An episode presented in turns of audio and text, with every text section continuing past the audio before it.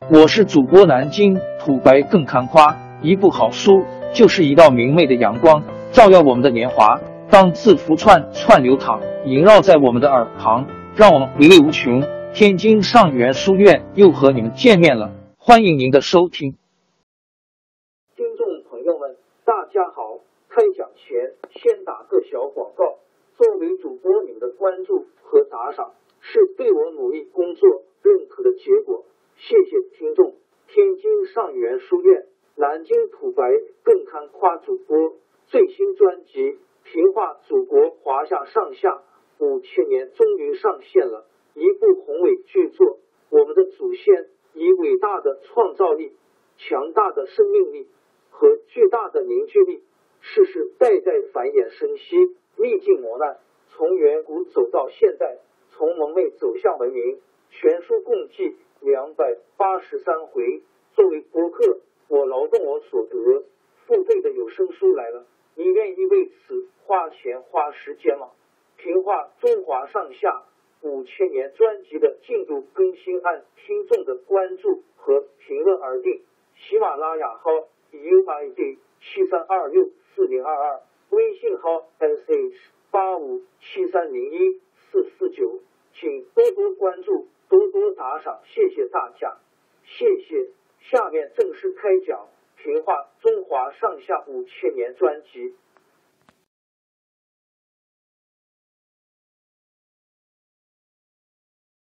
A. 越王勾践整顿内政，努力生产，使国力渐渐强盛起来。他就和范蠡、文种两个大臣经常商议怎样讨伐吴国的事。这时候，吴王夫差因为当上了霸主，骄傲起来，一味贪图享乐。文种劝说勾践向吴王进贡美女，越王勾践派人专门物色最美的女子，结果在祝罗山在今浙江诸暨南上找到一个美人，名叫西施。勾践就派范蠡把西施献给夫差。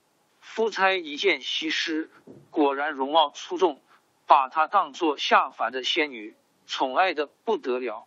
有一回，越国派文种去跟吴王说，越国年成不好，闹了饥荒，向吴国借一万石粮，过了年归还。夫差看在西施的面上，当然答应了。转过年来，越国年成丰收，文种把一万石粮亲自送还吴国。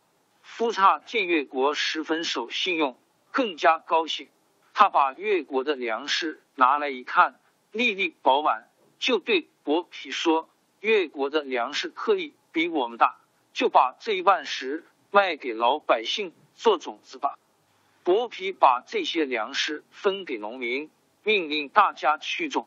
到了春天，种子下去了，等了十几天还没有抽芽，大家想。好种子也许出的慢一点，就耐心的等着。没想到过不了几天，那撒下去的种子全烂了。他们想再撒自己的种子，已经误了下种的时候。这一年，吴国闹了大饥荒，吴国的百姓全恨夫差。他们哪里想到这是文种的计策？那还给吴国的一万石粮，原来是经过蒸熟了。又晒干的粮食怎么还能抽芽呢？勾践听到吴国闹饥荒，就想趁机会发兵。文种说还早着呢，一来吴国刚闹荒，国内并不空虚；二来还有个伍子胥在，不好办。勾践听了，觉得文种的话有道理，就继续操练兵马，扩大军队。公元前四百八十四年。吴王夫差要去打齐国，伍子胥急忙去见夫差，说：“我听说勾践卧薪尝胆，跟百姓同甘共苦，看样子一定要想报吴国的仇，不除掉他总是个后患。希望大王先去灭了越国。”吴王夫差哪里肯听伍子胥的话，照样带兵攻打齐国。结果打了胜仗回来，文武百官全都道贺，只有伍子胥反倒批评说：“打败齐国只是占点小便宜，越国来灭吴国才是大祸患。这样一来，夫差越来越讨厌伍子胥，再加上伯嚭在背后竟说伍子胥坏话，夫差给伍子胥送去一口宝剑，逼使他自杀。伍子胥临死的时候，气愤的对使者说：“把我的眼珠挖去，放在吴国东门，让我看看勾践是怎样打进来的。”夫差杀了伍子胥，任命伯嚭做了太宰。公元前四百八十二年，吴王夫差约会鲁哀公、晋定公等在黄池（今河南封丘县西南）会盟，把精兵都带走了。只留了一些老弱残兵。等夫差从黄池得意洋洋的回来，越王勾践已经率领大军攻进了吴国国都姑苏。吴国士兵远道回来，已经够累了，加上越军都是经过多年训练的，士气旺盛。两下一交手，吴军被打得大败。夫差没奈何。只好派伯嚭去向勾践求和。勾践和范蠡一商量，决定暂时答应讲和，退兵回去。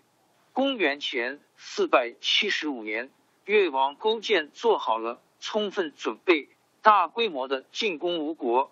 吴国接连打了败仗，越军把吴都包围了两年。夫差被逼实的走投无路，说：“我没有面目见伍子胥了。”说着，就用衣服遮住自己的脸，自杀了。越王勾践灭了吴国，坐在夫差原来坐的朝堂里，范蠡、文种和别的官员都来朝见他。吴国的太宰伯嚭也站在那里等着受封，他认为自己帮了勾践不少忙呢。勾践对伯嚭说：“你是吴国的大臣，我不敢收你做臣子。”你还是去陪伴你的国君吧。伯嚭垂头丧气的退了出去。勾践派人追上去，把他杀了。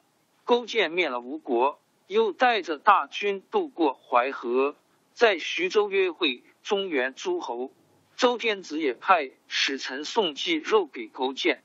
打这以后，越国的兵马横行在江淮一带，诸侯都承认他是霸主。勾践得胜回国，开了个庆功大会，大赏功臣，可就少了个范蠡。传说他带着西施隐姓埋名跑到别国去了。范蠡走前，留给文仲一封信，说飞鸟打光了，好的弓箭该收藏起来。兔子打完了，就轮到把猎狗烧来吃了。越王这个人可以跟他共患难，不可以共安乐。您还是赶快走吧。文种不信。有一天，勾践派人给他送来一口剑。文种一看，正是当年夫差叫伍子胥自杀的那口宝剑。文种后悔没听范蠡的话，只好自杀了。吴越争霸已经是春秋时期的一个尾声。随着社会生产力的发展和奴隶起义的不断爆发。奴隶社会渐渐瓦解，到了公元前四百七十五年，进入战国时期。